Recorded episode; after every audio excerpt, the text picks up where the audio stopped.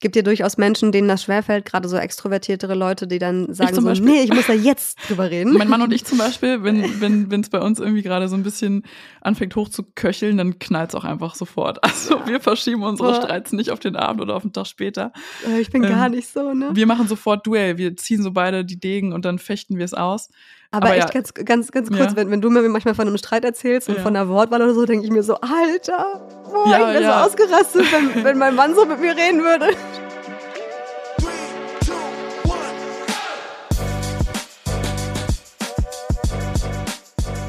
Mama halblang mit Rebecca und Sophia.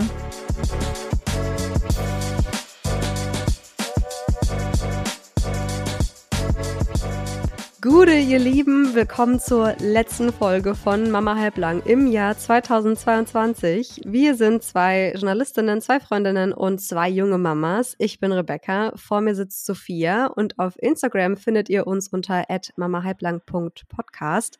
Sophia, sag uns doch da mal kurz, was einen da so erwartet. Auf die Frage war ich nicht vorbereitet, Rebecca. Was tust du? Wir haben ein super coolen äh, Kanal und wir teilen Wissenswertes, Comedy, aber auch ganz viel echt Mama-Alltag. Vor allem in der Story hört ihr jeden Tag von uns und wir machen eigentlich auch fast jeden Tag einen Feed-Post mit äh, lustigen Reels, aber auch immer wieder informativen Alben, wo wir dann auch so ein bisschen die Inhalte aus unseren Folgen zusammenfassen. Also schaut gerne vorbei. So sieht's aus. Wir haben heute erst eine kleine Situation von mir gepostet, als ich beim Arzt war, der mir doch riet, bei der Erkältung viel erholsamen Schlaf zu haben und mir viel Ruhe zu gönnen haha, mit kleinem Kind zu Hause. So sieht's aus.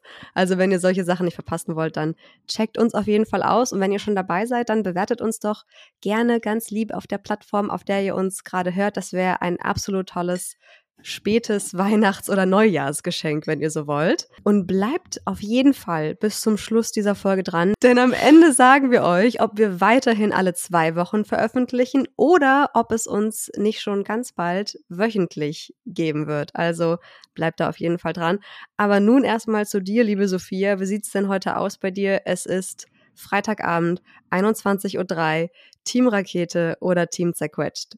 Und morgen ist Weihnachten, hast du vergessen. Stimmt. Ähm, ganz vergessen, oder? Nee, ich bin, ich bin eine kleine Rakete tatsächlich heute und auch die letzten Tage echt eine kleine Rakete. Wir haben heute dann zuletzt im Wohnzimmer das Weihnachtsgeschenk äh, für unseren Sohn angebracht. ich darf schon spoilern, weil er hört ja jetzt gerade nicht zu. Es ist eine Kletterwand. Also wir ich hab's bei Instagram gesehen, dein Mann ja, hat's in der Story gepostet. Genau, mein Mann so, hat's in seiner Story gepostet. Und die, die Story, ich werde es auch auf Mama Halblang, glaube ich, nochmal posten. Ich meine, ich brüste mich ja immer damit, dass wir nicht so dieses, dass ich vor allem nicht so diese Instagram-perfect ästhetischen Geschichten poste. Ich habe heute zum Beispiel den Frühstückstisch einfach in die Story gepostet. Halt so richtig random alles äh, all over the place und so überhaupt nicht äh, Instagram perfect. Ähm, aber die Spielecke tatsächlich ist etwas, wo ich sehr viel Kraft und Geld investiert habe, damit es irgendwie schön und gemütlich aussieht, weil unser Sohn ja auch kein ähm, eigenes Kinderzimmer hat. Und ja, heute kam eine Kletterwand dazu mit so zwei Panels. Und mein Mann hat mich seit Monaten bequatscht, dass er das machen will. Und ich habe immer gesagt, nein, nein, nein, findet nicht statt.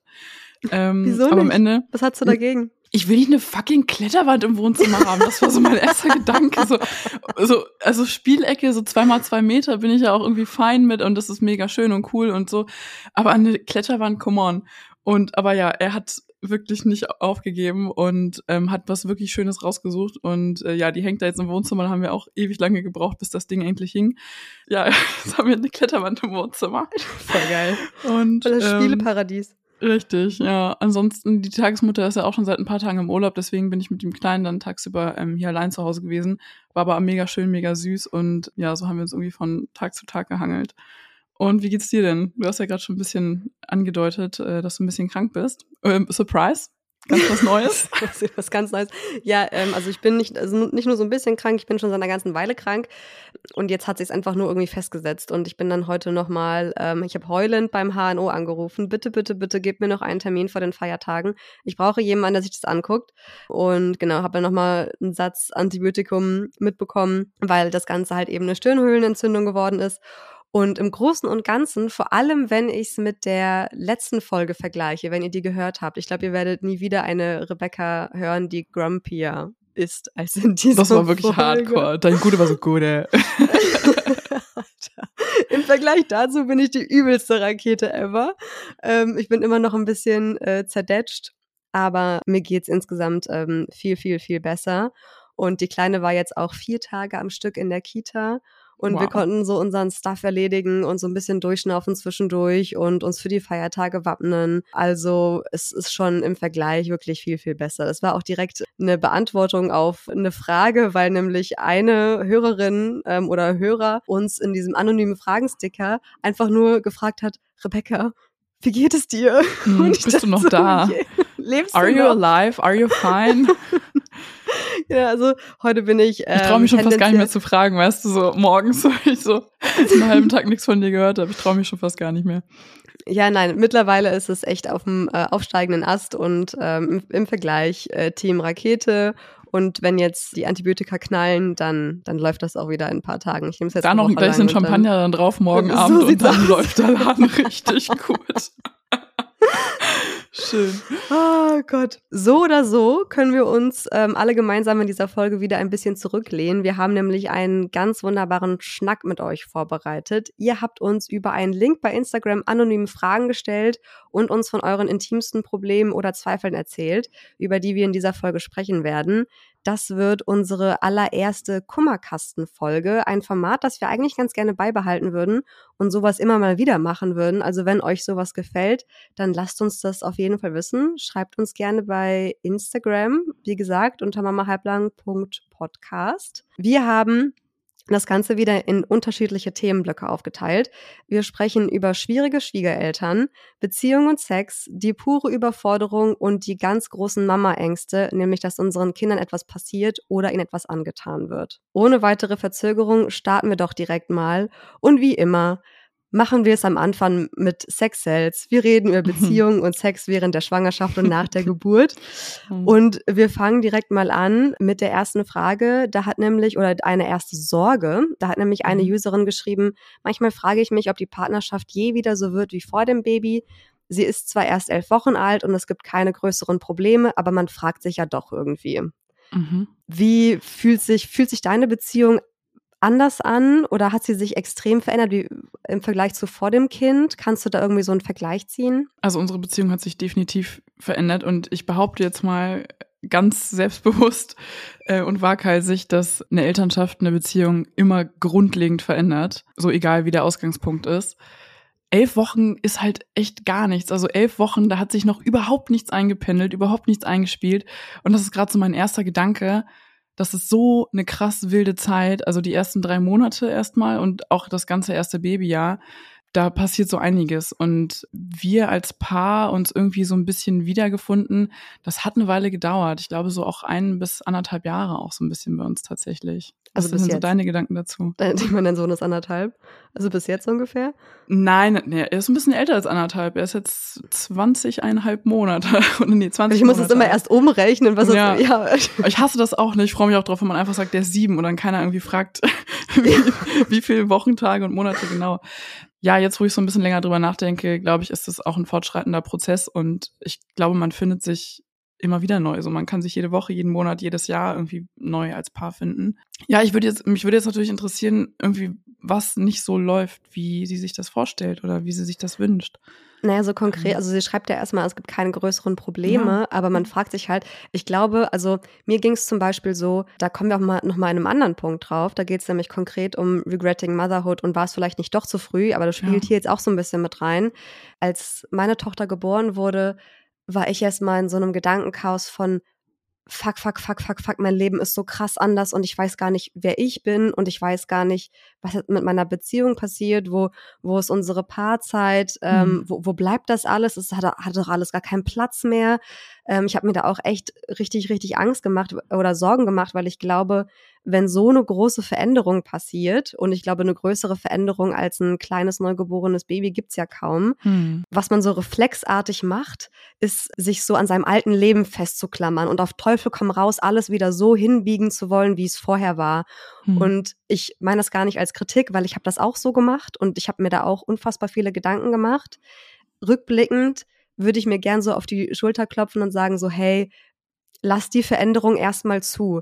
Das wird sich alles irgendwie finden. Das wird zwar super schwierig sein am Anfang und es wird immer mal wieder Phasen geben, wo man denkt, man hat jetzt wieder drei Schritte zurückgemacht. Jetzt zum Beispiel für uns die letzten Wochen waren einfach super schwierig, als die Kleine so krank war die ganze Zeit und äh, für wir, wir beide überhaupt keine Kraft mehr für irgendwas hatten. Es ist dann nicht so, dass sich es einmal einpendelt und dann ist es für immer tipptopp und rosarot, sondern man, man muss konstant in Kontakt bleiben, konstant in anderen fragen, was brauchst du, wie geht es dir, wie können wir gerade aufeinander eingehen. Also es, in dem Sinne ist das eine fundamentale Veränderung, glaube ich, für eine Beziehung auch, weil du viel mehr Kommunikation brauchst als vorher. Mhm. Vorher bist du so zwei Individuen, erwachsen, selbstständig, die so für sich existieren und sich entscheiden, wir führen jetzt unser Leben miteinander. Und dann bist du plötzlich verantwortlich für so ein kleines Wesen, das dir persönlich unglaublich viel Kraft raubt und du auch auf den anderen irgendwie angewiesen bist, dass der dir hilft und man sich gegenseitig hilft, ne? Ja, man kommt dann wieder diese, in so ein Abhängigkeitsverhältnis so ein bisschen. Ja, und diese Rollen, ne, hat ja auch viel mit gesellschaftlichen Rollen zu tun. Also das war so etwas, wo ich jetzt nicht mit gehadert habe, aber was mich einfach wirklich viele Monate beschäftigt hat.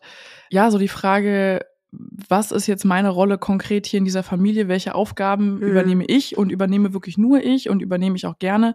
Und welche Aufgaben ähm, äh, übergebe ich an meinen Partner? Ähm, und ja, dieses Aufteilen von Care-Arbeit auch ist einfach ein riesiges Thema, wenn man einmal konfrontiert ist mit der Erfahrung der eigenen Erziehung, also wie haben es die eigenen Eltern und irgendwie Großeltern gemacht, dann mit dem, was, sage ich auch ganz offen, was mich auch genervt hat, so feministische Accounts auf Instagram oder vermeintlich feministische Accounts auf Instagram, ich will jetzt hier nicht einen Rahmen sprengen, ähm, aber die irgendwie Erste so. Frage direkt den Rahmen gesprengt. genau, die aber so kommunizieren unterm Strich, wenn ihr euch die Care-Arbeit nicht 50-50 aufteilt und euer Partner nicht jede zweite Nacht übernehmt, dann seid ihr kein gleichberechtigtes Paar. Und das hat mega viel Druck auf mich ausgeübt. Und mhm. es hat eine Weile gebraucht, bis ich gecheckt habe, mein Mann, ich und mein Sohn, wir sind hier eine kleine, neue, süße Familie und wir dürfen unsere eigenen Regeln machen und wir, wir zu dritt müssen miteinander zufrieden sein und äh, uns irgendwie einfach irgendwie den Alltag zu dritt stemmen. Und da ist es völlig egal, was für Erwartungen irgendwie andere haben an eine Beziehung. Ähm, das hat eine Weile gedauert, einfach auch, erstmal rauszufinden, was erwarte ich überhaupt von mir, von meinem Partner, von uns als Familie. Das, das, ist auch ein fortschreitender Prozess irgendwie. Ich hatte diese Frage eigentlich an einer anderen Stelle eingeplant, mhm. aber weil wir jetzt schon bei der Care-Arbeit ja. sind und das ja auch in dieses Beziehungskonstrukt mit reinspielt, es wurde nämlich auch gefragt, wie sehr unterstützen euch eure Männer, was die Haus, äh, Hausarbeit oder Care-Arbeit angeht und die Kindererziehung. Wie ist da bei euch die Rollenverteilung? Gibt es überhaupt eine? Mhm. Also bei mir kam das alles ganz anders als gedacht. Also ich habe eine völlig falsche Erwartungshaltung mir gegenüber gehabt. Nicht irgendwie meinem mhm. Partner oder der Familie gegenüber, sondern mir gegenüber. Wer unsere allererste Folge gehört hat, weiß es vielleicht noch ganz dunkel. Ähm, ich hatte ursprünglich geplant, direkt nach den sechs Wochen Mutterschutz nach der Geburt wieder anzufangen zu arbeiten, weil ich dachte, na klar, also ich bin äh, eine selbstständige junge Frau und mir ist mein eigenes Geld und meine eigene Arbeit ist mir wichtig. Natürlich werde ich wieder anfangen zu arbeiten direkt, was klar. Und dann war meine Tochter vier, fünf Wochen alt und ich habe gemerkt, nee, Nein, nein, Just nein, nein. Trying nein. to survive. nein, nein, nein, nein, nein. Also da war ich überhaupt nicht dazu in der Lage. Mein Mann hat währenddessen natürlich wieder gearbeitet dann irgendwann. Er hat sich zwischendurch zwei Monate Elternzeit genommen, aber er hat auch eine Führungsposition inne, ich nicht. Das Ganze macht das auch nochmal irgendwie von vornherein klarer strukturiert. Und ich habe einfach gemerkt, ich, ich kann das gar nicht so. Ich kann gar nicht Vollzeit arbeiten. Also sorry, ich habe die Kraft einfach nicht, ich habe sie einfach nicht und ich habe auch ganz ehrlich den Ehrgeiz nicht, um, um das so zu tun, weil ich mich einfach kaputt machen würde. Also zu welchem Preis so? Und die Konsequenz daraus ist halt, dass ähm, ich natürlich auch mehr von der Care-Arbeit äh, übernehme. Und das ist völlig selbstverständlich für mich so, weil fair heißt für mich ja nicht gleich. So, mhm. also nur weil, so wie du es gerade gesagt hast, 50-50 äh, muss nicht heißen, dass es gerecht ist, äh, dass es wirklich Gerechtigkeit ist nicht Gleichheit, ist. ja. Genau. Das ist auch ein großes Missverständnis, finde ich, in vielen anderen Lebensbereichen ebenfalls. Genau. Und ich meine, jetzt zum Beispiel, wo ich so krank bin, da ist mein Mann richtig krass in die äh, Presche gesprungen und hat da irgendwie mhm. 90 Prozent gestemmt. Also ich habe da wirklich auch teilweise ein echt schlechtes Gewissen gehabt, weil er wirklich so, so viel gemacht hat, weil es mir einfach nicht gut ging. Und mhm. ich finde, das macht für mich eine gleichberechtigte Partnerschaft aus, dass man guckt, wer braucht gerade was und wer braucht gerade wo Unterstützung und wie kann ich das dann machen. Also auch wenn es vielleicht nicht das ist, was jetzt viele hören wollen, ist, ich habe da eigentlich, ich kann da gerade nicht klagen, muss ich sagen. Also ich finde mhm. es bei uns ist es sehr fair und gerecht aufgeteilt und ich habe immer das Gefühl, dass ich was ansprechen kann, wenn ich denke, da ist gerade was schiefgelaufen, da ist gerade was irgendwie in Ungleichgewicht gerutscht. Wie ist das bei dir? Also bei uns ist es auch eher das, ich sag mal, ähm, die klassische Rollenaufteilung, wenn man das noch klassisch nennen, nennen darf, ähm, dass mein Mann halt Vollzeit arbeiten geht und ich aktuell nicht arbeite, also keine Lohnarbeit, keiner Lohnarbeit nachgehe, sondern den Großteil der Care-Arbeit übernehme. Unser Sohn kam ja erst oder erst mit anderthalb ist er dann zur Tagesmutter und bis dahin habe ich, also ich habe ein Jahr lang komplett gar nicht gearbeitet, keine Lohnarbeit gemacht und war wirklich, ich war ja auch völlig im Tunnel, ne? Also so dieses Babythema, ich war auch bei allen Babykursen und ja, keine Ahnung, ständig für den Kleinen irgendwie neues Spielzeug organisiert und dies und das und halt so zu Hause irgendwie viel so gemacht. Ähm, auch noch so postnatalen Nestbau, sage ich mal, will ich das mal nennen. Und da war ich so voll drin. Genau, und dann kam eine Zeit, wo ich dann am Wochenende gearbeitet habe, ähm, über ein paar Monate. Und da hat mein Mann dann jeweils am Wochenende den Kleinen den ganzen Tag gehabt. Und es hat auch gut funktioniert. Und da habe ich auch gemerkt, dass das wirklich sehr, sehr wichtig ist für deren Bindung und für deren Beziehung und auch für mich, einfach mal so ein bisschen rauszukommen, so ein bisschen mich selbst irgendwie wiederzufinden und die beiden auch mal machen zu lassen. Und Genau, jetzt gerade ähm, habe ich keine Lohnarbeit. Ich arbeite erst nächstes Jahr wieder. Da geht's dann aber mit einer 80-Prozent-Stelle los. Also das wird auch nochmal richtig krass. Da bin ich sehr gespannt, wie sich einiges ändert, weil da werde ich einfach im Haushalt und so auch nicht mehr so viel alleine übernehmen können. Ich kann mich erinnern, ähm, du hast deinem Mann mal minutiös aufgeschrieben, wie dein Tag mit Kind war, mit ja. Minutenangabe, mit den Wutanfällen, ja, mit genau. den Kleinigkeiten, die passiert sind. Da war er noch äh, sehr um klein Genau, um mir mal so ein bisschen so ein Bild davon zu geben, wie krass eigentlich so ein Tag mit Baby ist. Ja, komplett, weil er das, also in dem ersten Babyjahr hat er das einfach noch nicht so richtig gecheckt oft. Kam dann halt irgendwie nach Hause, also gut, dass du es ansprichst, man vergisst ja auch viel wieder, ne? ähm, Mir ist das so in Erinnerung geblieben, ja, weil, ich das so, weil ich das so cool fand. Ja, weil, weil genau. wirklich, wie, wie, also, wie, woher sollst du es wissen, wenn du diesen Tag nicht hast? Und ja, nicht nur mal einen Tag, sondern halt so mehrere hintereinander. Genau, das klingt natürlich jetzt von uns beiden auch so, erzählt irgendwie ähm, äh, so Friede, Freude, Eierkuchen, ne? Alles läuft immer glatt. Nee, überhaupt nicht. Die meisten Abmachungen sind auch aus Konflikten heraus entstanden und Nee, also mich hat es eine Zeit lang angepisst, oder vielleicht waren es auch nur zwei Tage, keine Ahnung, dass er irgendwie von der Arbeit kommt und halt sich aufs Sofa chillt, ans Handy geht und irgendwie so denkt, Feierabend. Mhm. Und ich gucke aber auf die Uhr und es ist irgendwie 16 Uhr. Also er fängt übelst früh an zu arbeiten, deswegen auch äh, früh zu Hause, fängt schon vor 6 Uhr an. Er denkt Feierabend, ich gucke auf die Uhr und weiß halt ganz genau, ich muss jetzt noch irgendwie vier Stunden durchhasseln, bis das Kind halt irgendwie im Bett ist und da steht mir noch eine Stunde übelst anstrengende Einschlafbegleitung bevor und so weiter und mhm. so fort. Und ähm, da habe ich halt gemerkt, so, dass ich halt dann so übelst in diesem Hamsterrad war und er halt eigentlich dann so gechillt hat und dann am besten noch fragt, wenn er nach Hause kommt, ja, irgendwie, was hast du heute gemacht? Irgendwie hast du nicht geschafft, irgendwie mal zu staubsaugen. Ah, Wäsche ist auch nicht gewaschen. Hm, okay. Und dann habe ich wirklich mal minutiös meinen Tag beschrieben, mit Fotos geschickt, Videos geschickt, irgendwie, was ich so mache und was gerade irgendwie herausfordernd ist. Und seine Reaktion darauf war so, oh, okay, krass, ja, wusste ich gar nicht. Aber so wirklich gespürt hat er es einfach erst, als ich dann am Wochenende gearbeitet habe und er den ganzen Tag mit dem Kleinen auch alleine war und sich dann teilweise tierisch aufgeregt hat über Sachen, mir Fotos und Videos geschickt und ich so meinte, ja, welcome to my life, welcome to reality. ähm, so, ja, ach nee. no shit. ähm, Bro, ja. Nein, also ich will, ich möchte nicht gehässig sein, aber ja, das war, ähm, glaube ich, für ihn auch so ein kleines Erwachen. Mittlerweile weiß er einfach so, was das für ein, für ein Ritt ist, den Alltag mit Kind zu machen. Aber er weiß nicht, wie Nächte mit Kind sind und Tage mit Kind und das eine Woche lang ganz alleine.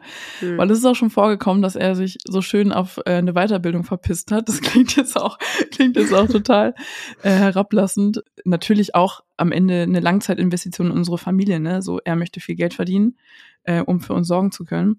Und war dann halt öfter mal auch einfach seinem Beruf geschuldet, ähm, auf Lehrgänge und Weiterbildung.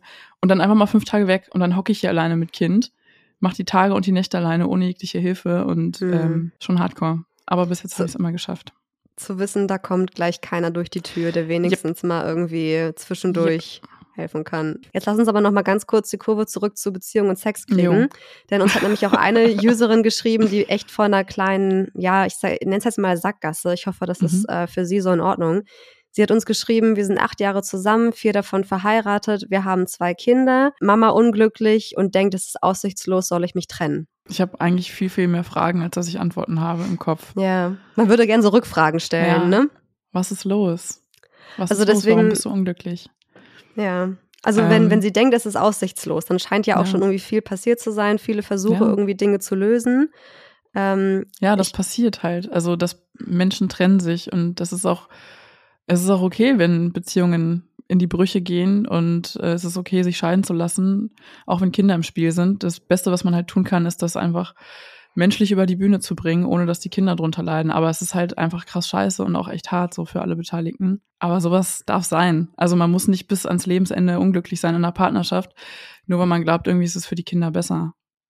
Ich denke auch dieser Gedanke, ja, aber wir haben doch Kinder zusammen. Mhm. Ist, ähm, also ich verstehe den Ansatz, ich verstehe, wie man auf den Gedanken kommt.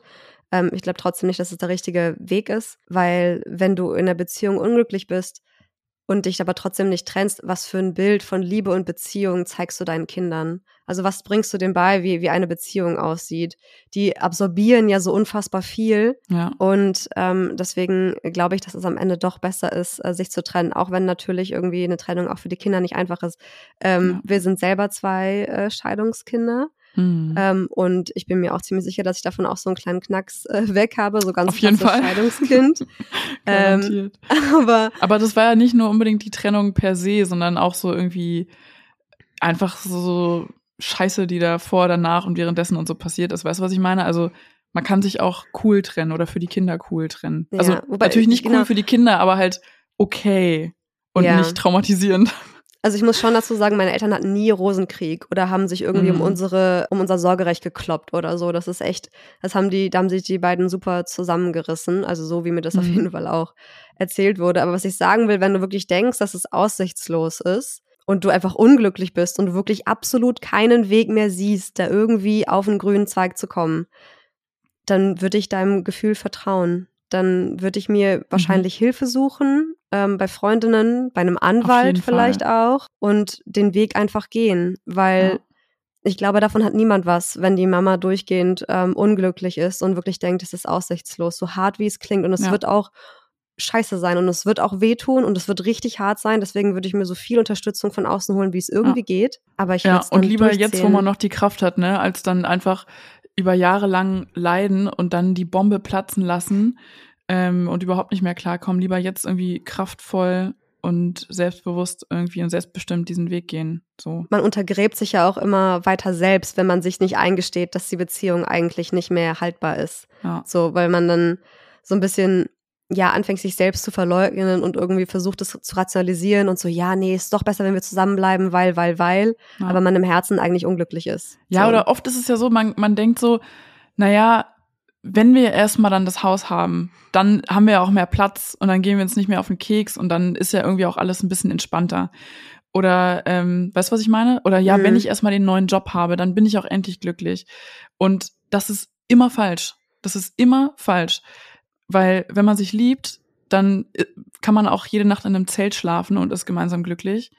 Und ja, wenn die Beziehung halt einfach dysfunktional ist, dann wird es ein Haus oder ein neuer Job oder was auch immer oder ein Urlaub oder sowas nicht retten. Also ich glaube, es gibt schon Umstände, die äh, eine Beziehung erschweren oder erleichtern. Auf jeden Fall. Aber aber ich glaube. Ja, und vor allem so finanzielle Probleme sind natürlich auch belastend. Genau. Ne? Aber ja. die Frage ist halt, glaube ich, man die Kurve zueinander wieder zurück. Findet ja. man wieder zueinander. Und wenn das halt gar nicht mehr passiert, wenn sich die Fronten immer weiter verhärten, aus welchen Gründen auch immer, würde ich auf ja. mein Bauchgefühl vertrauen. Es muss auch der Wille da sein, auf beiden Seiten das halt irgendwie hinzukriegen. Ne? Und wenn eine Seite das nicht möchte, ob man selbst oder die andere Seite, dann sieht es leider sehr schlecht aus. Und fühl dich ganz doll gedrückt, ey, fühl dich von uns allen ganz doll gedrückt. Ja. Ähm, wir schicken all unsere Kraft und Liebe daraus an alle Mamas, die in so einer Situation irgendwie feststecken. Nächste Frage. Sex in der Schwangerschaft.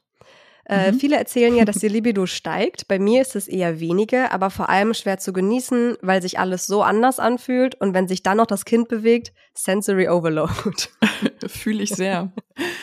ähm, Sex in der Schwangerschaft war für mich auch irgendwie es war einfach nicht so der Bringer. Also wir haben das auch irgendwann einfach gelassen. Äh, ähm, das, ich habe das nicht. ja. Also erstmal einfach ist es völlig normal, dass dein Körper überhaupt gar kein Interesse daran hat, Geschlechtsverkehr zu haben, weil du hast schon ein Baby in deinem Bauch. Da kann auch erstmal kein neues. Der Sinn und ähm, Zweck wurde ja erfüllt. Richtig, der Sinn und Zweck wurde erfüllt. Deine Eizelle ist befruchtet, du bist schwanger und da muss jetzt gerade auch erstmal gar nichts passieren. Ich war dann auch super empfindlich Und es war alles, ja, wirklich Sensory Overload. Das trifft es wirklich sehr, sehr gut. Es war einfach ein bisschen zu viel. Und dann mit dem Bauch irgendwie, nee, musste einfach auch nicht sein dann. Ja. Nächste Frage. Mhm. Wie wieder intim, das ist dann quasi die, die andere Seite der Medaille, mhm. ähm, wie wieder intim werden mit dem Partner. Kind ist jetzt 15 Monate alt, seit ihrer Zeugung keinen Sex mehr gehabt. Kind schläft im Familienbett, wacht abends auch gut alle 45 Minuten auf. Bin etwas verzweifelt, vom Mann kommt auch keine Interaktion. Wie lief oder läuft es denn bei euch? Wie lief oder läuft es bei uns? Also, es waren jetzt so viele, so viele Informationen. Ich musste das erstmal alles verarbeiten. Ich brauche nochmal die Eckdaten. Also das Kind ist. Also generell jetzt 15 Monate und es geht generell darum, ja. wie man nach der Geburt wieder sexuell zueinander ja. findet und wann und, und wie okay. am besten. Und Familienbett und alle 45 Minuten. Okay, ja. echt? Habt ihr so lange Geschlechtsverkehr, dass euch ein Zeitfenster von 45 Minuten nicht reicht? ich bin neidisch, Leute. Hey, das ist doch mal, das ist doch mal hier eine Message. Na, du musst ähm, ja erstmal runterkommen, wenn du das Kind ins Bett gebracht hast und so. Ich verstehe das schon. Das braucht so ein bisschen Zeit. Erzähl so. uns mehr, Rebecca. Erzähl uns mehr. Ja, das, äh, also ich, ich kann einfach so ein bisschen von mir erzählen. Ähm, ich hatte ja in unserer Q&A-Frage schon ein bisschen aus dem Nähkästchen geplaudert, dass sich meine Libido und ähm, mein Sexleben einfach echt ins Positive verändert hat nach der Geburt was damit zusammenhängt, dass wir einen längeren Kinderwunsch hatten. Und ansonsten, Aber was würdest du denn jemandem raten, hm. der die gegenteilige Erfahrung gemacht hat, wo es ja. echt irgendwie nicht laufen will? Also wenn Zum auch Sex verabreden. Genau, stimmt, weil das hier steht zum Beispiel auch wann ja. äh, vom, vom Mann kommt keine Interaktion, also wird ja. nicht äh, gestartet oder so. Also bei mir ganz persönlich ist es so, das merke ich. Erstmal, wenn ich völlig im Alltagstrott drinstecke und im Alltagsstress und Mental Load, ähm, kommt bei mir einfach keine Lust auf. Und was sich bei mir wirklich bewährt hat, wenn ich mich einfach richtig wohl und gut fühle. Und dazu gehört, dass ich halt einfach frisch geduscht bin, die Haare gemacht habe, mich einfach wohlig, duftend, gut und weich fühle. Ähm, und dann, dann kann ich mich halt wirklich entspannen und loslassen. Und zum Sex verabreden hat sich auch bewährt. Also, dass ich mich dann auch so entsprechend irgendwie vorbereiten kann, wie ich mich wohlfühle. Und ja, vielleicht hilft, mhm. hilft es euch irgendwie so, wenn ihr euch verabredet und euch beide dann auch so ein bisschen darauf vorbereiten könnt. Vielleicht ein bisschen überraschen gegenseitig mit irgendwas oder so. Vielleicht, also gerade wenn die Hörerin schreibt, vom Mann kommt keine Interaktion. Hm. Ich weiß ja nicht, wie eure Gesprächsführung so ähm, ja. zu Hause ist, ne? Aber, oder wie oft ihr darüber vielleicht schon gesprochen hat, habt oder ob das mehr so ein ähm, schwelender Konflikt zwischen euch ist oder so ein schwelendes Thema zwischen Guter euch. Punkt, ja. Vielleicht ähm, einfach irgendwie mal knallhart offen sein und sagen, wir hatten jetzt so lange keinen Sex und es fehlt mir und wir müssen daran was ändern und ich weiß, mhm. wir haben irgendwie wenig Kraft und wenig Zeit und so weiter und so weiter. Aber dann echt die, die Verabredung machen und wie einen wichtigen Termin beim Zahnarzt ja. irgendwie einhalten. Ja. Ähm, und das finde ich dann von dir einen guten Tipp. Man kann sich dann so vorbereiten, äh, wie man das möchte. Wenn man als Frau dann manchmal denkt, oh, meine Beine sind nicht rasiert und ich habe irgendwie äh, jetzt zwei Tage nicht geduscht wegen des Babys mhm. und bla bla bla. Und wenn man das aber als Termin weiß und es nicht so ein spontanes Ding ist, gerade für den Anfang, wenn man das wieder starten möchte, dann ist es vielleicht, glaube ich, eine ganz gute Art und Weise, da wieder reinzukommen, weil man dann so seinen perfekten Startpunkt irgendwie oder mehr oder weniger perfekten Startpunkt so ein bisschen vorbereiten kann. Ja, und gerade abends finde ich, so eine Dusche erstmal, man wäscht sich irgendwie diesen Tag auch so vom Körper. Und Stimmt. das Letzte, worauf ich Bock habe nach der Einschlafbegleitung, ist mich unter die Dusche zu stellen. Also es ist immer so, ich habe immer keinen Bock, unter die Dusche zu gehen. Wenn ich drunter stehe, habe ich keinen Bock, wieder rauszugehen.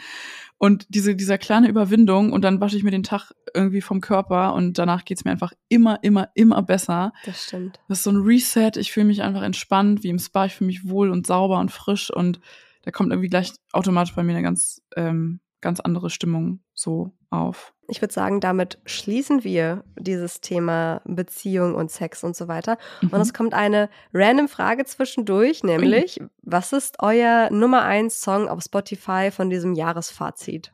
Mhm, lass mich mal kurz reingucken. ähm, ich glaube, es war ein Song von Billie Eilish. Und das ist ein Lied, was ich mehrere Wochen äh, immer mittags zur Einschlafbegleitung benutzt habe. Deswegen lief das teilweise in Dauerschleife, weil mein Sohn einfach ähm, eine Zeit lang nur in der Trage an meiner Brust trinkend mit diesem Lied eingeschlafen ist. Und danach habe ich mir dann auch Hilfe geholt. Grüße gehen raus an Billie Eilish. Grüße gehen raus an Billie Eilish. Ähm, lass mich einmal kurz gucken hier. Wo findet man das denn? Suche Jahresrückblick. Ah ja. Getting Older von Billie Eilish. Was deins? Bei mir ist es I Found von Amber Run. Das ist so, wenn du meine Persönlichkeit in Musik beschreiben möchtest, dann ist dieser Song einfach perfekt. Der wurde mir durch Zufall irgendwann mal in irgendeiner Playlist, glaube ich, ähm, reingeworfen. Ich finde, was wir beide noch viel zu wenig machen, ist unsere Musik teilen, Rebecca. Wirklich, weil das ist so viel Persönlichkeit auch Musik. Das stimmt. Und wir schicken uns nie Lieder oder Playlists und wir müssen das eigentlich mal machen.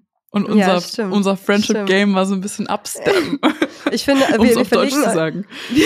um, damit ihr uns ein bisschen besser kennenlernen äh, könnt, würde ich sagen, verlinken wir auch diese beiden Songs einfach mal in den Show Notes, falls auf ihr Bock Fall. habt, äh, da mal reinzuhören und zu wissen, was äh, die beiden Nudeln da eigentlich den ganzen Tag hören.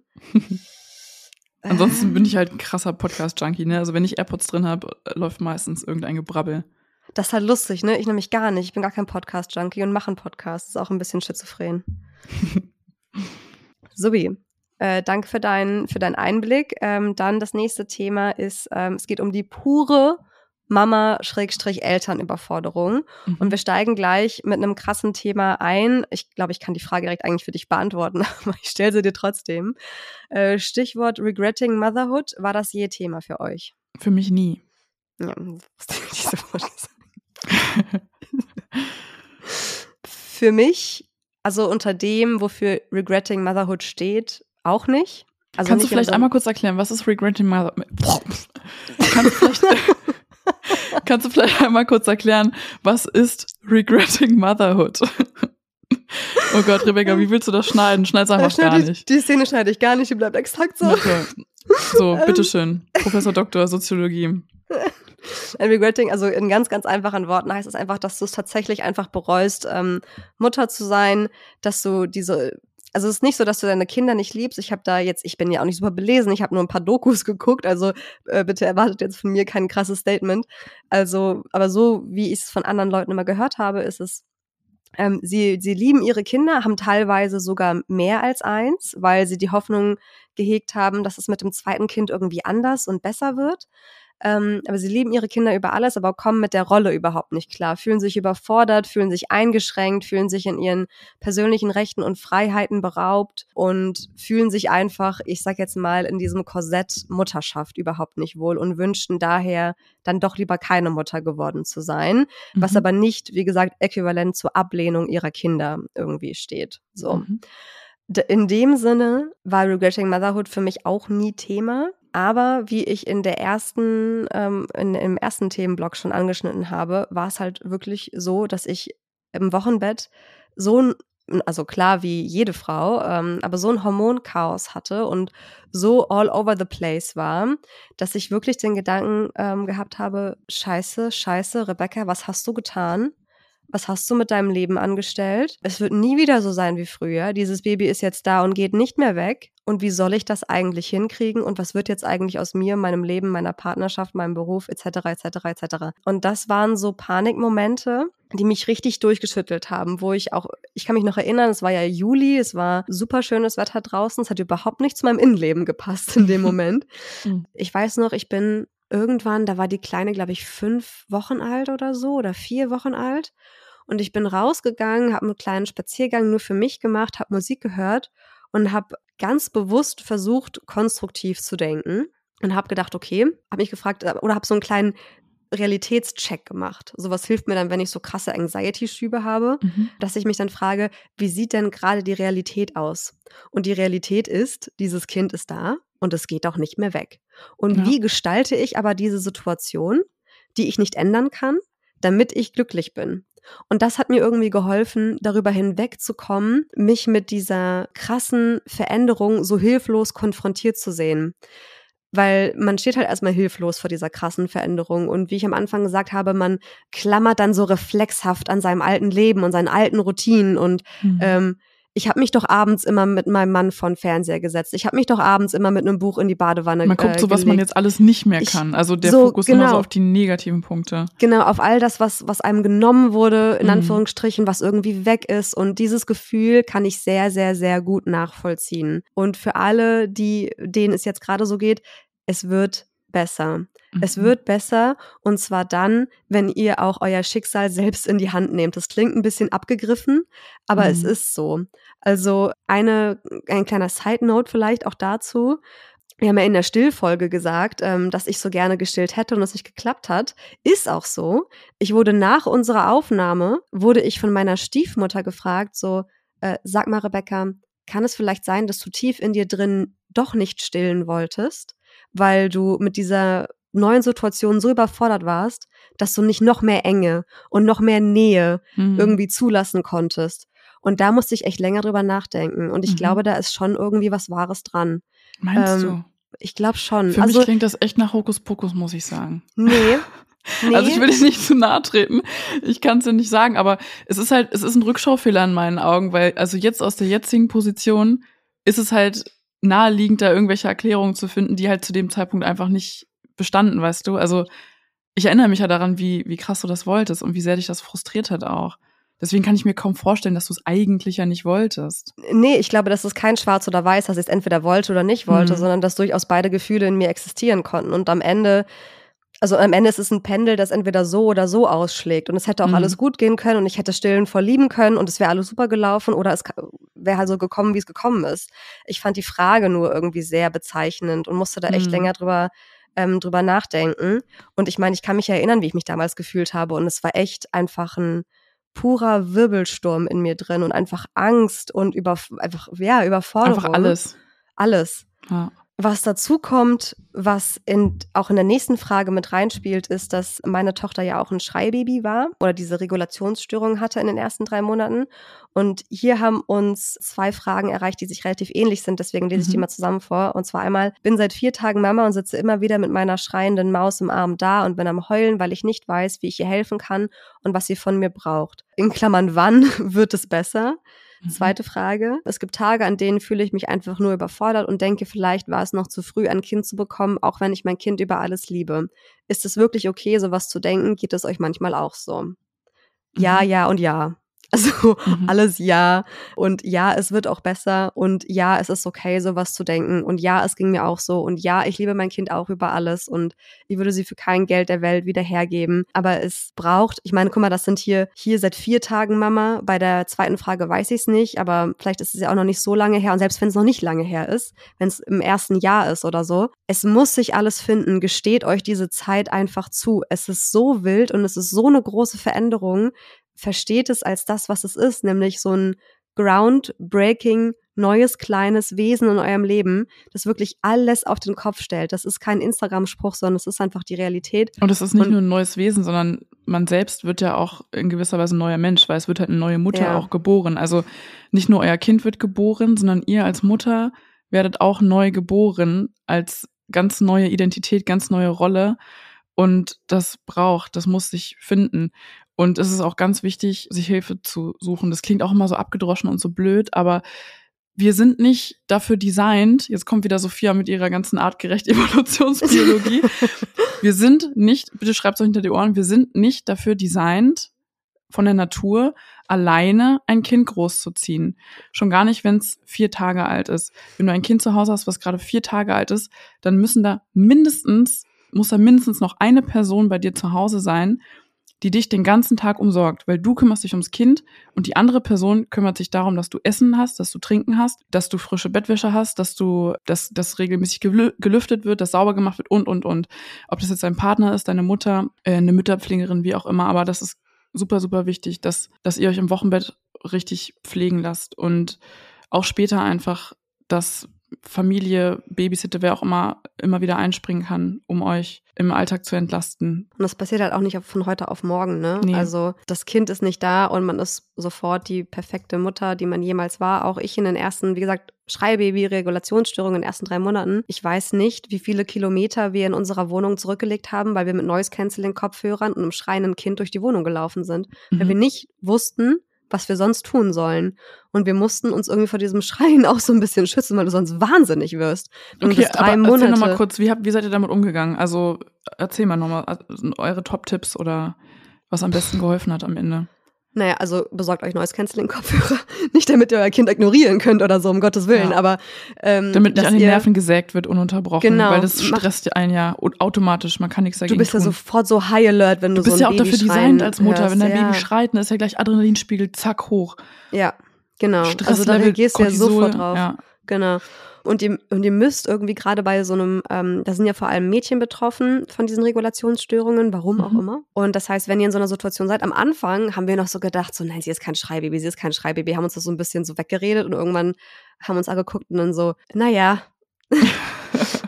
Es war halt dieses klassische mit dieser Witching Hour, also so ab Mhm. 5 Uhr nachmittags, dass es dann Mhm. wirklich richtig schlimm wurde. Wir haben halt, wir haben irgendwann so einen Zirkus und so ein Karussell von verschiedenen Dingen ausprobiert. Hat sie vielleicht Hunger? Brauchst du eine neue Ja. Windel? Ah, doch nochmal Hunger. Ah, den Schnulli. Oh, den nimmt sie nicht. Meine Brust schreit sie nur an. Damals habe ich ja Mhm. noch versucht zu stillen. Und so weiter und so weiter. Und wir sind halt wirklich irgendwann bei den Noise Canceling Kopfhörern gelandet Mhm. und haben sie einfach auf den Arm genommen und sind entweder durch die Wohnung gelaufen oder saßen auf dem Bett und haben sie einfach gehalten, und waren Ja. einfach für sie da, Einfach bis sie irgendwann auch, ne? eingeschlafen ist. Ja, zuhören, äh, liebsten Ja, also- zuhören. Also Also ich meine, für sie fühlt es sich an, als würde ihr jemand einfach auch dann aufmerksam Einfach da sein. Ja, genau. Genau. Und dann irgendwann, ich weiß noch eine Situation, weil wir haben halt irgendwann, hatten wir so viel Milch in sie reingekippt, weil wir halt aus Panik heraus oder aus Verzweiflung Ja. heraus dachten, hat sie nicht doch irgendwie Hunger? Mhm. Habe ich dann gemerkt, oh, ihr Bauch ist irgendwie ganz hart. Vielleicht hat sie gerade ein bisschen Bauchschmerzen. Und habe dann diesen, ich weiß nicht, das hat einen Namen, aber ich habe gerade vergessen, wie es heißt, wenn man so die Beine lang streckt und dann wieder nach Mhm. vorne drückt, Richtung Bauch. Weißt du, was ich ich meine? Ja, ich kenne das, aber ich weiß nicht, wie das heißt. Und das hat geholfen, weil dann hat sie einmal so einen richtigen Schwall Milch wieder ausgekotzt. Ja. weil ähm, sie einfach Bauchweh hatte, weil wir Ui. einfach zu viel Milch in sie reingekippt Ja. haben, weil wir halt einfach, wir Ah. wussten halt nicht, wir hatten keine Ahnung, was wir Klar. tun sollten. Ja, es ist halt ist Alarm echt- und man spult erstmal alles ab, ne? So Hunger, müde, kacki, was auch immer. Und am Ende erzeugt man dadurch einfach noch mehr Stress, ähm, als ohnehin schon ist, ne? Und das macht alles irgendwie noch chaotischer und wuseliger. So, also Genau. vorausgesetzt, das Kind, die Grundbedürfnisse sind befriedigt und das Kind ist an sich auch gesund, hat kein Fieber und sonstiges, Genau. kann es halt auch sein, dass es einfach mal über mehrere Stunden schreit. Es gibt auch sowas wie Schreiambulanzen. Ähm, da kann man sich dann auch melden und bekommt Hilfe. Stimmt, das haben wir nie gemacht. Also bei, bei uns war es dann auch so, wie alle anderen Eltern oder viele Eltern erzählen, irgendwann hört es einfach auf. Ja. Irgendwann hört es einfach auf. Wie von Zauberhand. Also es ist ganz komisch. Ich kann mich an den Übergang nicht mehr erinnern, aber irgendwann war es einfach vorbei. Hm. Ganz wild. Genau, also unterm Strich, die Überforderung ist normal. Vielleicht hilft euch das, dass es Mhm. dass ihr nicht die Einzige seid. Es geht vielen, vielen, vielen anderen Mamas und Eltern da draußen genauso. Und das ist ja auch Macht bei jedem Entwicklungsschritt neu. Also sowas wie Überforderung gehört ja nicht nur ins frühe Wochenbett, wo man irgendwie neue. Mama ist, sondern mein Sohn zum Beispiel ist jetzt 20 Monate und die Autonomiephase kickt gerade so krass. Der hat so seinen eigenen Kopf und ich feiere das total. Ich finde das mega cool.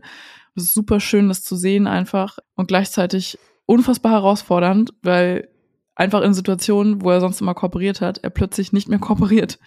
Und wenn ich ihn morgens gerne anziehen möchte, um loszugehen äh, zur Tagesmutter, und er einfach nicht kooperiert, er macht einfach nicht mit, ähm, er lacht mich an und, und rennt weg irgendwie so. Ja, was macht man da? Also es ist einfach eine Situation äh, der Überforderung. Da bin ich dann überfordert und muss mir erstmal überlegen, Gut, aber er lacht ja wenigstens. Er schreit dich nicht an und fängt an, dich zu boxen oder so. Ja, das passiert, wenn ich dann halt versuche, ihn irgendwie auf den Schoß zu nehmen, dann windet der sich raus und, und kreischt los und rennt halt weg und lacht wieder. Das ist ein ganz typisches Kleinkindverhalten. Ähm, und ich weiß auch, dass er mich nicht irgendwie provozieren möchte oder irgendwie sowas, sondern dass das einfach sein Autonomie, Autonomiebedürfnis ist oder ihm, meistens fehlt ihm auch irgendwie nochmal ein bisschen Nähe. Das habe ich jetzt gerade so gemerkt. Jetzt schweifen wir auch ein bisschen vom Thema ab, aber äh, ja, was ich damit sagen will, es kommen in jedem Entwicklungsschritt wieder neue Situationen, die so herausfordernd sind, wo man einfach erstmal ein bisschen überfordert ist. Und man trainiert das Elternsein irgendwie jede Woche aufs Neue gefühlt. Wobei ich schon finde, dass ich nie wieder so überfordert war wie im, wie im Wochenbett, abgesehen Ja. jetzt von der letzten Krankheitsphase. Das war wirklich auch nochmal hardcore. Ähm, Aber Ja. diese ganz, ganz initiale Überforderung, ähm, die habe ich so nie wieder erlebt wie Mhm. im Wochenbett. Und vielleicht als kleinen Hoffnungsschimmer, falls ihr gerade im Wochenbett seid oder das vielleicht noch vor euch habt, äh, nicht, dass ich euch Angst machen will oder so, aber es kann durchaus auf euch zukommen, dann finde ich schon, dass ich da so eine kleine Resilienz auch aufgebaut habe. Mhm. Also so eine, wo ich richtig auch so einen Realitätsschock hatte und wusste, okay, so läuft das hier also. Du guckst auf die Uhr, ah, gleich geht das Schreien wieder los, ich hole mir die Kopfhörer. Ja, Ja, genau. Brechen wir mal dieses ganze Thema mit einer random Frage. okay. Was ist deine Lieblingsserie zurzeit? Wir haben heute Wednesday zu Ende geguckt. Ja, das kann ich leider aus Gründen nicht gucken.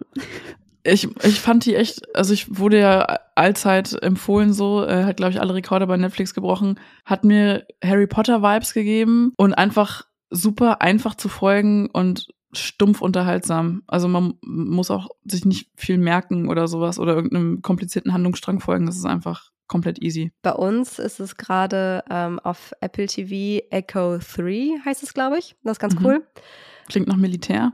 Ja, ist auch Militär. Mhm. Da wird, also es geht um Bruder, die Frau und deren Ehemann und sie wird entführt auf einer wissenschaftlichen Reise in Venezuela, glaube ich. Genau, ja, und dann geht es quasi darum, so sie zu befreien.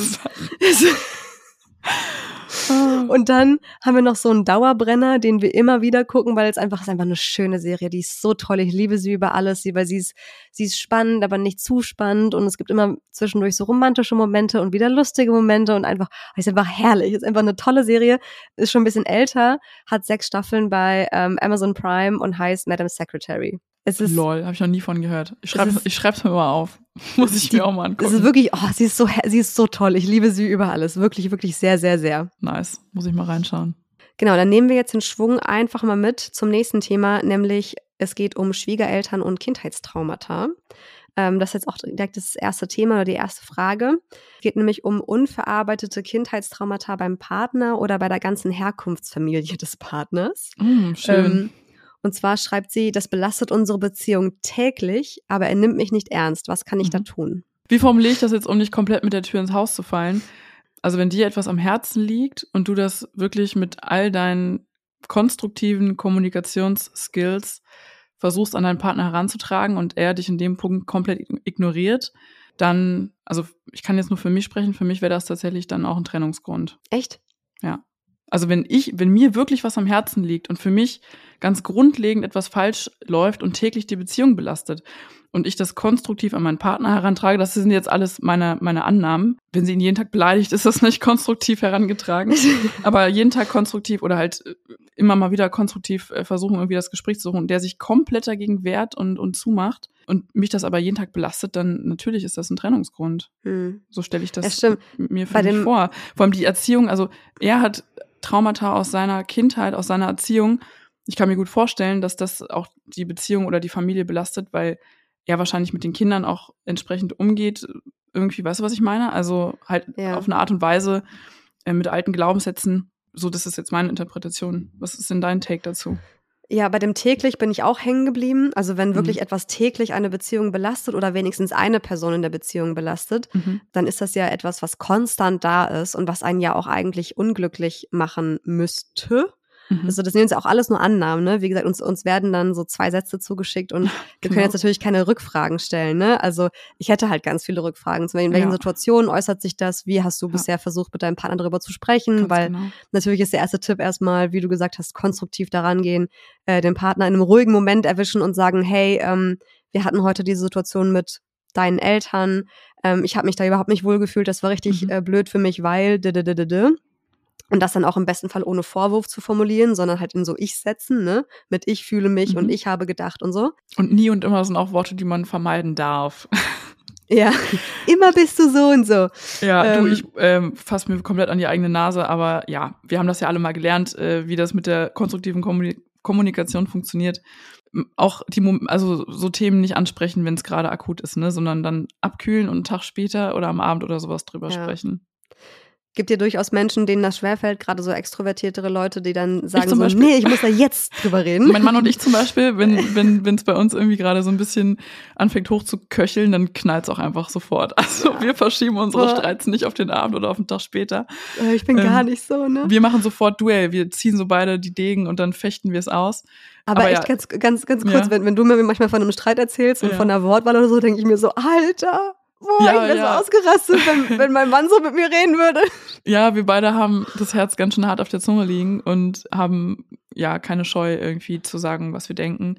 Aber das hat, hat ja auch also was Positives. Es, ja, es gibt aber auch Grenzen. Also ich habe jetzt auch die letzten Tage nochmal so eine Grenze kommuniziert und meinte, ey, ich habe keinen Bock wegen irgendwelchen Kleinigkeiten einfach übelst angekackt zu werden. Also es gibt mhm. so ein mhm. bisschen so ne, kleine Sachen kann man dann irgendwie kleiner ansprechen und dann größere Sachen mit mehr Wind in den Segeln, aber nicht wegen irgendwelchen Kleinigkeiten. Ähm, aber ja, also anderes Turboraketenmäßig durchgestartet. Ja, aber tendenziell sind wir beide natürlich die, die vulgären Megaraketen auf jeden Fall. Das gebe ich zu.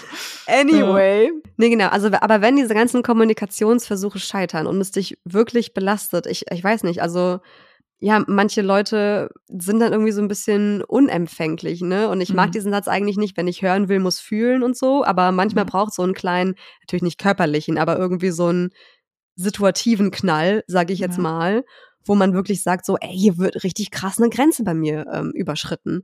Oder halt, ich meine, dieses Ultimatum muss halt auch mal so, ja, stell ihn vor ein Ultimatum, bla bla. Äh, aber ja, aber man, man kommt doch irgendwann an den Punkt, wo man mindestens gedanklich und gefühlsmäßig an einem Punkt ist, wo man sagt, entweder da bewegt sich jetzt irgendwas in meine Richtung oder ich kann und will das nicht mehr. Hm. Es Stimmt. ist einfach so. Und man darf sowas auf keinen Fall niemals inflationär irgendwie benutzen in einem Streit, um argumentativ die Hoheit zu behalten und irgendwie drohen und emotional erpressen und sagen, äh, wenn du jetzt nicht das und das, dann, äh, dann bin ich weg oder sowas. Das geht natürlich nicht, aber es ist durchaus erlaubt, wenn man da irgendwie wenn man einfach gedanklich schon an diesem Punkt ist, dann in einem mhm. ruhigen Gespräch zu sagen, pass auf, ich, da muss sich irgendwas in meine Richtung bewegen, wenn auch nur ein Millimeter, weil ansonsten habe ich wirklich Probleme, diese Beziehung so weiterzuführen. Ja, stimmt. Wenn man einfach ja. das nicht als Drohung ausspricht, sondern mehr Auf so als Statusbeschreibung. Als Richtig. Sondern halt mehr so sagt so, hey, ich bin ja mittlerweile an einem Punkt, dass ich da echt nicht ja. mehr mit umgehen kann. Und wenn du mich als nicht ernst nimmst, dann ja. Genau, also wenn er sie nicht mal ernst nimmt, ne, das finde ich halt dann auch schwierig. Selbst wenn ich Sachen anders sehe als als meine Freundin, als mein Partner, als wir, ich habe einfach eine andere Meinung oder habe die Situation vielleicht anders wahrgenommen oder so, will ich doch trotzdem, wenn mir was an der Person liegt, ihre Perspektive anhören und sagen so, hey, warum ist das bei dir und so, an, so und so angekommen? Was hat es bei dir ausgelöst? Warum hast du da so und so drauf reagiert? Und wie kriegen wir es hin, das so miteinander zu vereinbaren, dass das nicht mehr passiert. Aber ich trotzdem, mhm. ich bleiben darf oder so, keine Ahnung. Aber wenn das nicht mal passiert, wenn dieser Common Ground nicht da ist, ne? Ja. Ja, dann okay, dann am Endeffekt muss man wahrscheinlich diesen harten Trennungsgedanken mit mitdenken. Jetzt wissen wir nicht, ob du schon an dem Punkt bist und was du alles versucht hast, aber vielleicht noch mal ein ruhiges einen ruhigen Moment suchen und ein klares Gespräch führen und nicht sich in klein klein verlieren und 3000 Situationen aufzählen, mhm. ähm, die dir vielleicht sofort in den Kopf schießen, sondern mit dieser Statusbeschreibung reingehen und sagen, ich habe mir das jetzt eine Weile angeguckt, ich habe immer wieder versucht, es dir zu sagen und mittlerweile bin ich an einem Punkt, wo ich nicht mehr weiter weiß, um schon mal so ein so ein Gesprächsfaden anzusetzen. So, weißt du, wie ich meine? Ja, dann, wenn man, wenn dann natürlich so ein Eisblock vor einem sitzt und irgendwie sagt, äh, ja, okay, und jetzt? So, was, was ja. antwortet man darauf? Wie meinst du? Ja, wenn man sich, also ich, ich kenne das so ein bisschen von meinem Mann. Wenn ich mir alle Mühe gebe, irgendwie meine Gefühle offen zu legen und zu kommunizieren und ihn das aber einfach kalt lässt und er sagt, ja, okay, habe ich verstanden. Und für ihn dann aber daraus keine Handlungsnot entsteht, Ach weißt so. du, was ich meine? Oh Gott. Ja, wenn man den so ein bisschen zum Jagen tragen muss, ne? Und dann so die Beziehungsarbeit einem äh, vorkauen muss. Da, da kommt es dann drauf an, wie sehr du zu sowas bereit bist, glaube ich. Also mhm. wie, wie sehr du diese Kraft noch hast, weil am Ende sind es zwei erwachsene Menschen in diesem Gespräch, in dieser Beziehung und der andere muss schon seinen Teil dazu beitragen. Also es läuft schon ja. in beide Richtungen. Ja. Es kommt halt echt drauf an, an welchem Punkt du, liebe Hörerin, gerade bist. Ja. Ähm, also ich hoffe, haben, du konntest da irgendwas rausziehen. Ja, wir haben bei jeder Frage irgendwie mehr Fragen als Antworten im Kopf, aber ja, wir versuchen hier einfach so ein bisschen unseren kleinen Schnack anhand eurer Fragen entlang zu hangeln. Nächstes Thema, wobei, also nicht nächstes Thema, aber nächste Frage zu dem Thema. Äh, da geht es so mehr so um generell nervige Schwiegereltern. Und zwar hat uns jemand geschrieben, bei Konfliktsituationen traue ich mich manchmal einfach nicht etwas zu sagen. Man will ja den in Anführungsstrichen Frieden wahren. Wenn man es dann beim Partner anspricht, führt es oft zu Streit, weil er die Situation eventuell anders wahrgenommen hat. Hast du mhm. überhaupt solche Erfahrungen mal gemacht mit äh, so Schwiegerelternprobleme oder so? Ja, hier, also keine großen Probleme. Da ist alles insgesamt im Großen und Ganzen Friede, Freude, Eierkuchen und alle sehr happy. Aber klar gab es hier und da mal irgendwie Situationen. Mein Mann war da immer sehr zugänglich und sehr offen, was das anging. Also mit ihm konnte ich da immer drüber sprechen. Und es gibt ja auch so, das habe ich mich auch schon manchmal gefragt, schiebt man dann seinen Partner vor, wenn man Probleme mit den Schwiegereltern hat, oder klärt man das selbst mit denen? Stimmt, das ist eine gute Frage. Kommt drauf an, wie, wie eng Weil, du mit denen bist, oder? Genau. Also ich denke mir so einerseits, so, hey, es sind seine Eltern und man kann es sich da auch vielleicht mal ein bisschen bequemer machen und sagen, du Alter, du Alter sagt man am besten nicht, äh, wenn man, außer man heißt Yo. Sophia, äh, man sagt, man sagt, hey Schatz, so das und das und würde mich mega freuen, wenn du das irgendwie deinen Eltern gegenüber vielleicht mal ansprechen könntest oder mal irgendwie kommunizieren oder mal irgendwie für uns auch irgendwie eine Grenze kommunizieren könntest. Oder man sagt sich, Digga, ich bin erwachsen, ich habe eine Beziehung zu meinen Schwiegereltern und ich kann das einfach selber ansprechen. Ist halt die Frage, wie viel Kraft man hat und wie die Beziehung ist zu denen, wie du schon sagtest. Ich finde, es kommt vielleicht auch darauf an, in welcher Situation der Konflikt entsteht. Also beispielsweise im Umgang ja. mit dem Enkelkind, also mit deinem eigenen Kind oder ja. mit dir oder, keine Ahnung, wenn deine Schwester dabei ist, mit, mit einem Familienmitglied von ja. dir. Dann ändert sich ja auch so ein bisschen die Dynamik und dann stellt sich vielleicht nochmal mhm. anders die Frage, wer wie interagieren müsste. Ich habe jetzt das Schwiegerelternproblem auch überhaupt nicht, muss ich sagen. Was vielleicht aber dem ein bisschen nahe kommt, ist, wir sind ja, wie gesagt, Patchwork bei uns und ich habe schon immer eine, ich nenne es mal, komplizierte Beziehung zu meinem äh, Stiefvater gehabt. Genauer will ich darauf gar nicht eingehen, weil es einfach unfair wäre, da jetzt irgendwas zu erzählen und der andere kann nichts dazu sagen und so. Mhm. Es ist einfach kompliziert. Mhm. Wir hatten die ein oder andere Situation schon mal, dass da eine Interaktion dann mit meinem Kind passiert ist, wo ich auch automatisch dazwischen gegangen bin. Also ich hatte darüber gar nicht nachgedacht. Das war einfach ein Reflex, dass ich dann dazwischen gegangen bin und ich möchte nicht irgendwie meine Beziehung zu ihm auf meine Tochter projizieren und ihr quasi verbieten, eine gute Beziehung zu ihm aufzubauen. Aber ich weiß auch, wenn ich irgendwas sehe, was mir nicht passt und was ich für nicht in Ordnung halte, dann gehe ich dazwischen. Und dann ist mir der Frieden, geht mir auch am Arsch vorbei. Ich sag, wie es ist. Ja. Weil dann ist meine Priorität einfach eine andere. Und dann, wir können uns danach gerne zusammensetzen, wenn das Kind im Bett ist und alle nochmal in Ruhe drüber reden, was da schiefgelaufen ist oder was da vielleicht passiert ist. Aber in dem Moment, in dem es passiert, gehe ich dazwischen. Und wenn ich einen Familienkrieg lostrete, das ist dann so. Also mhm. da ist meine Priorität einfach klar. Ja, das haben wir ja in der Folge, wie uns die Mutterschaft positiv verändert hat, ähm, besprochen, dass wir beide einfach echt krass selbstbewusst geworden sind, wenn es darum geht, eigene Grenzen zu kommunizieren und vor allem die Grenzen unseres Kindes auch zu kommunizieren und dass wir da nicht zurückscheuen, auch mal einfach echt ein bisschen auf den Pudding zu hauen. Das stimmt. Also auch jetzt in deiner, lieber Hörerin, Situation, vielleicht mit, mit deinem Partner, der die Situation vielleicht anders wahrnimmt. Das kann ja durchaus sein. Das spielt jetzt auch in die erste Frage so ein bisschen mit rein, aber vielleicht kriegst du es ja trotzdem irgendwie hin, dass du das nicht als Vorwurf ihm gegenüber formulierst, nach dem Motto, warum hast du denn da jetzt schon wieder nichts gesagt? Ähm, sondern einfach ihm seine Wahrnehmung lässt und trotzdem kommunizierst. Für mich war das aber nicht in Ordnung, weil. Und es würde mir sehr helfen, wenn du mich da wenigstens ein bisschen unterstützt und beim nächsten Mal mhm. auch was sagst oder so. Also wieder diese mhm. Ich-Sätze und ich finde und ich fühle und, und nicht so du, du, du und warum hast du nicht. Genau, und in Zukunft würde ich mir wünschen, Komma das. Genau. So beispielsweise. Bereit fürs nächste Thema, Sophia? Yay! Mama-Ängste. Da ist eine Frage dabei, wo es mir echt kalt den Rücken runtergelaufen ist, als ich die gelesen habe. Hier hat uns mhm. eine, ich glaube, Mutter geschrieben. Ich habe momentan häufig das Gefühl, meinem Kind in Klammern 20 Monate könnte jemand was antun. Sie sagt ganz oft Aua Popo, wenn ich sie wickeln will. 95 Prozent von mir denken, dass sie einfach keine Lust auf Wickeln hat, aber da sind auch 5 Prozent in mir, die sagen, vielleicht ist was in der Kita passiert.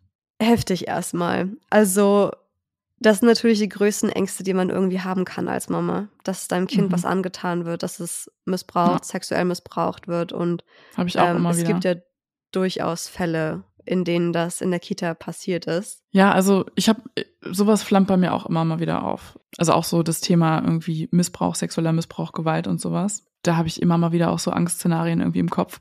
Krasserweise seit der Geburt, also im frühen Wochenbett hatte ich das sogar schon. Echt? Ähm, Aber worauf ja. bezogen? Also einfach so generell Angst, dass deinem Kind was passiert oder? Der Gedanke, dass es Menschen gibt, die sowas mit schon ganz, ganz kleinen Babys machen, hat hm. mich übelst, also ich war schon richtig teilweise ja, hat mich teilweise richtig eingenommen auch. Ja, glücklicherweise habe ich in der Frühschwangerschaft, weil ich da auch so krasse Ängste hatte, das Baby zu verlieren, habe ich so ein bisschen gelernt irgendwie, wie ich ganz gut mit Ängsten umgehen kann und habe auch so ein bisschen ja durch Recherche auch so ein bisschen gelernt, okay, welche Ängste sind jetzt normal und was für Angstverhalten ist jetzt nicht mehr normal. Und wenn ich dann gemerkt habe, dass diese Angst gerade kommt, ich habe das ja dann auch gespürt, habe ich nicht gedacht, oh scheiße, ich darf das nicht denken, oh scheiße, jetzt kommt die Angst und dann dachte ich so, okay, ich lasse den Gedanken jetzt kommen, ich lasse den Gedanken auch zu, sind ja schmerzhafte Gedanken. Ich lasse den Gedanken jetzt zu, ich denke den auch zu Ende und der tut mir nichts und dann lasse ich den Gedanken auch wieder gehen. Und das hat mir hat mir sehr geholfen. Wenn sowas jetzt, wenn solche Ängste täglich kommen und die wirklich belastend werden, so dass man sein alltägliches normales Leben nicht mehr richtig leben kann, dann braucht man definitiv Hilfe. Wobei so in dem Fall, da geht es ja jetzt irgendwie um, um, eine konkrete Situation und nicht irgendwie diffus. Mhm. irgendwas könnte meinem Baby passieren. Ja, ich habe gerade nur ganz Sondern, allgemein über genau. Ängste so gesprochen. Aber ja, in dieser konkreten Situation, ja, also mein erster Gedanke ist so, wenn da was wirklich richtig Schlimmes passiert wäre, dann würde man das auch sehen, vermute ich. Nicht zwangsläufig, glaube ich. Also ich, ich glaube, was, was ich machen würde in der Situation, ist, glaube ich, erstmal zum Kinderarzt gehen. Erstmal zum ja. Kinderarzt gehen, gucken, ob das Kind nicht vielleicht irgendwie eine Entzündung hat oder so und vielleicht ähm, genau. ähm, wirklich ein körperlicher Grund dahinter liegt, warum es irgendwie. Ein wunden Po oder äh, so. Genau. Irgendwie abklären ja. lassen, ob da körperlich irgendwas sichtbar ist. Und mhm. dann würde ich wahrscheinlich ähm, Gespräche, also wenn dich der Gedanke nicht loslässt mhm. und das so an dir nagt, dann würde ich es auch nicht ignorieren, sondern würde mir vielleicht wirklich in der Kita jemanden suchen, mit dem du darüber reden kannst. Auf Muss ja nicht Fall. unbedingt die Erzieherin sein, die direkt dein Kind betreut. Kann ja auch durchaus eine mhm. andere Erzieherin sein, der du aber vertraust, mit der du über sowas sprechen kannst. Oder mhm. einfach wirklich der Erzieherin, die dein Kind betreut, einfach sagst so, hey, mein Kind zeigt dieses und jenes Verhalten. Ist das bei euch in der Kita auch so? Fest sie sich irgendwie ähm, ständig in den Bereich? Was passiert da beim Wickeln? Wer wickelt sie? Mhm. Dann wird da so ein bisschen auf Spurensuche gehen und einfach wirklich offene Gespräche führen. Man muss ja nicht sofort irgendwie das ähm, Wort Missbrauch droppen, weil. Ja. Ne? Ja. Aber also man kann sich ja so vortasten und wenn du das Gefühl hast, jetzt geht's irgendwann nicht mehr, jetzt muss ich es direkt ansprechen, jetzt muss ich ähm, konkret werden, dann würde ich es auch tun. Aber ähm, ich glaube, es gibt durchaus ein paar Schritte, die man abklären kann. Also ich würde Gespräche mit dem Kinderarzt führen, ähm, ich würde Gespräche mit der Kita führen und dann gucken, Auf wie ist dein Fall. Gefühl, was sind die nächsten Schritte heftiges Thema und ich glaube, ähm, mhm. darüber will sich ja kein Elternteil irgendwie Gedanken machen, muss aber natürlich sein. Und ansonsten gerade gute Tipps von dir, Sophia, wie man mit Ängsten grundsätzlich klarkommt, vielleicht auch mit irrationalen Ängsten oder die einen direkt gerade nicht richtig betreffen. Ich habe eine random Frage für dich, die auch eine Angst, aber eine viel, viel harmlosere Angst betrifft. Nämlich okay. ähm, hat hier eine Mutter geschrieben, ich habe immer Angst, dass unser Sohn zwölf Monate eine schlechte Ausdrucksweise bekommt, weil wir oft fluchen. Wir können uns da gerade mhm. nicht zusammenreißen. Mhm. Wir auch nicht. Wir tun das auch nicht. Wir, wir, wir sagen zwar immer so, oh, wir müssen irgendwann damit aufhören, wenn sie so richtig irgendwas versteht und so. Nicht, dass sie irgendwann in der Kita steht und so, Mama hat gesagt und dann irgendwas wiederholt, was wir in einem Scherz mhm. oder in einem, weiß ich nicht, Wutanfall fluchend gesagt haben. Aber jetzt gerade mhm. tun wir das auch nicht so richtig. Wie sieht es bei dir aus? Mache ich mir überhaupt keine Gedanken drüber. Also er spricht ja auch mittlerweile und er spricht auch wirklich Wörter nach und seit ein paar Tagen sogar auch spontan nach, wo man sich so umdreht und so denkt, Moment, was? Halt, stopp. Ähm, ja, das ist super witzig. Nein, da machen wir uns keine Gedanken drum. Hier ist zu Hause, hier sind wir wir, hier verstellen wir uns nicht. Und ab einem gewissen Punkt kann man einem Kind auch durchaus beibringen, irgendwie zu Hause darf man das sagen und draußen ist es vielleicht, äh, andere Menschen ähm, nehmen das dann vielleicht anders wahr und dann ist es irgendwie nicht so cool. Also ich finde, man kann da schon Unterschiede machen. Genauso wie man zum Beispiel zu Hause essen kann, irgendwie wie die Räuber und im Restaurant macht man es halt irgendwie ein bisschen feiner. Ja.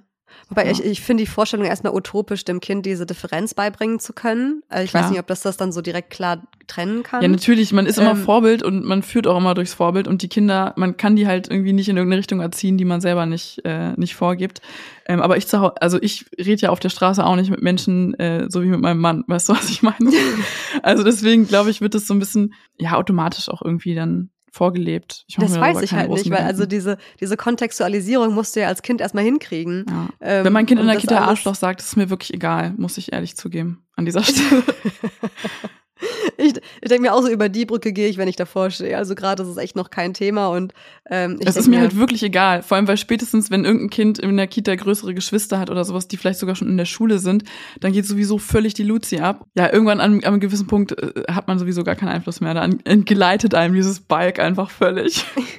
Ja, wobei, egal ist es mir nicht mir ist es schon wichtig, dass mein Kind weiß, wie man sich ausdrückt und ähm, was man wann nicht sagt und wie man freundlich und höflich ist. Aber wie ich da genau interagiere, weiß ich noch nicht. Also ich glaube, ich mache so ein bisschen von den Situationen abhängig, mit denen ich konfrontiert bin. Aber das ist noch Zukunftsmusik gerade. Gerade ist es noch mhm. ähm, eher kein Thema für uns. Wir, wir, wir kriegen das schon geschaukelt, würde ich mal behaupten.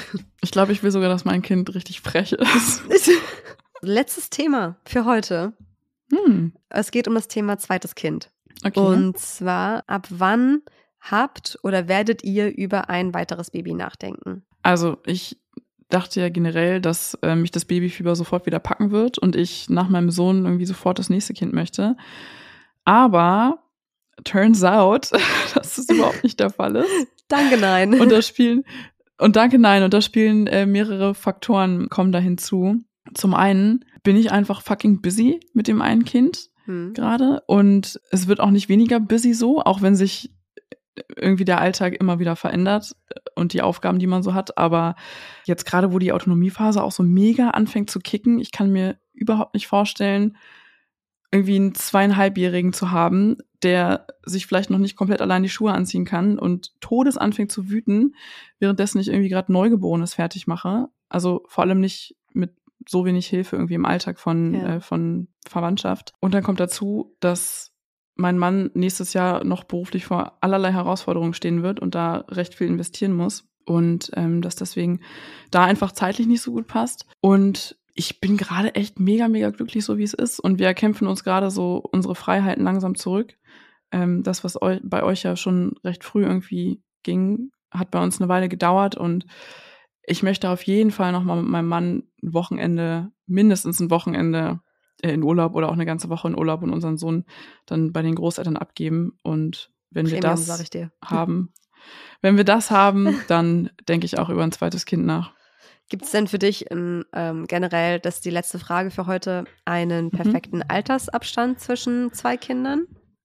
Also meine Hebamme hat mir geraten, mit dem zweiten Kind, also anzufangen, das zweite Kind zu versuchen zu bekommen. Das war kein richtiger Satz, wenn unser jetziger Sohn drei ist, okay. meinte sie. Also, dass der Altersabstand dann so ungefähr drei bis vier Jahre ist. Mhm. Und das kann ich mir ganz gut vorstellen. Ich habe mal gelesen, ähm, dass man nicht warten sollte, bis das Kind fünf, also erst das erste Kind fünf ist oder halt viereinhalb, wenn man die Schwangerschaft mit, mitrechnet, weil fünf Jahre Unterschied dann schon so groß ist mit den Entwicklungsschritten, dass es ist, als hätte man zwei Einzelkinder. Weiß ich jetzt nicht, wie diese Grenze mhm. gesteckt wurde.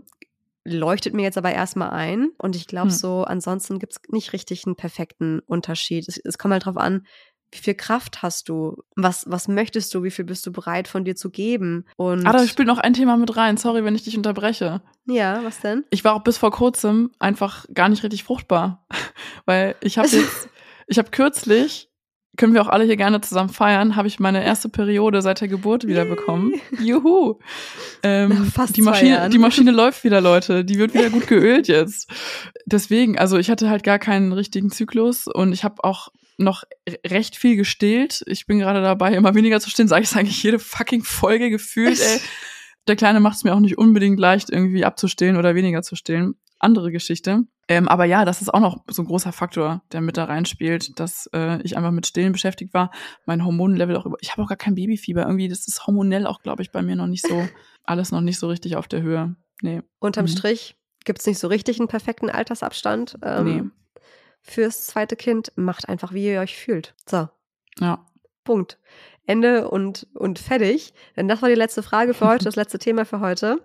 Normalerweise würde jetzt hier die Rausschmeißer-Fragenrunde kommen. Die kommt jetzt nicht, weil wir einfach wieder sehr viele Fragen und sehr viele Themen einfach schon abgefrühstückt haben, dass wir ähm, das in der letzten Folge in diesem Jahr nicht machen werden. Eine Frage habe ich aber trotzdem an dich, eben weil okay. es die letzte Folge in diesem Jahr ist und einfach, ähm, welche Wünsche hast du für dich und für diesen Podcast im nächsten Jahr? Also für mich ganz persönlich, ähm, fürs nächste Jahr ist mein Wunsch, dass ich Arbeit und Familie gut unter einen Hut bekomme. Das, äh, das hoffe ich einfach. Und der Wunsch für uns beide und diesen Podcast ist, dass wir genauso weitermachen wie bisher und ähm, dass wir mit genauso viel Motivation und Freude und Herzblut und Leidenschaft einfach hier an unserem Herzensprojekt dranbleiben und dass immer mehr Leute dazukommen, die uns gerne zuhören und die das feiern und die Teil unserer wunder wunderbaren Community werden. Da kann ich wenig hinzufügen. Hast du noch eine Schlussfrage an mich? Ich habe noch eine Frage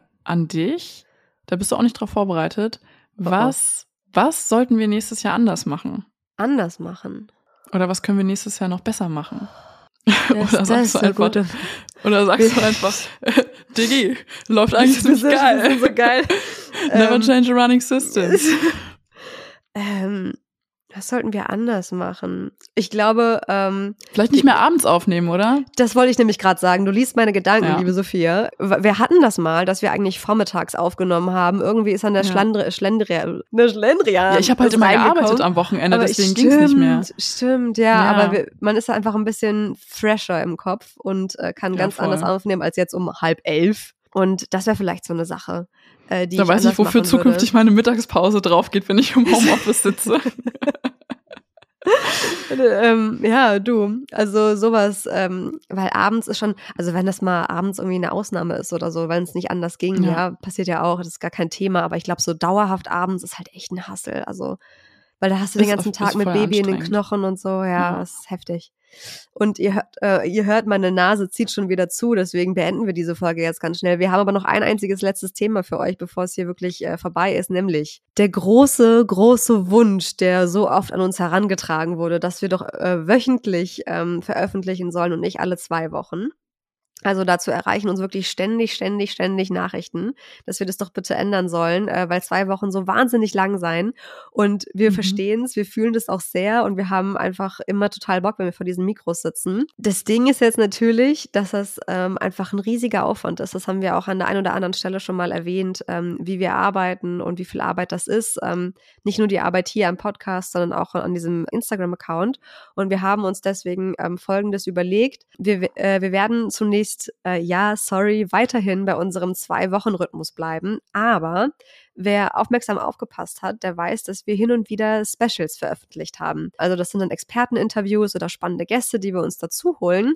Und die wird es nächstes Jahr vermehrt geben. Das heißt, es wird immer mal wieder Phase im nächsten mhm. Jahr geben, wo es quasi so wirkt, als würden wir wöchentlich veröffentlichen, weil so, ähm, genau. wir, wir machen so ein bisschen Best of Both Worlds, weil ähm, wir fest davon überzeugt sind, dass natürlich die allermeisten zuhören, weil sie Sophia und Rebecca wollen.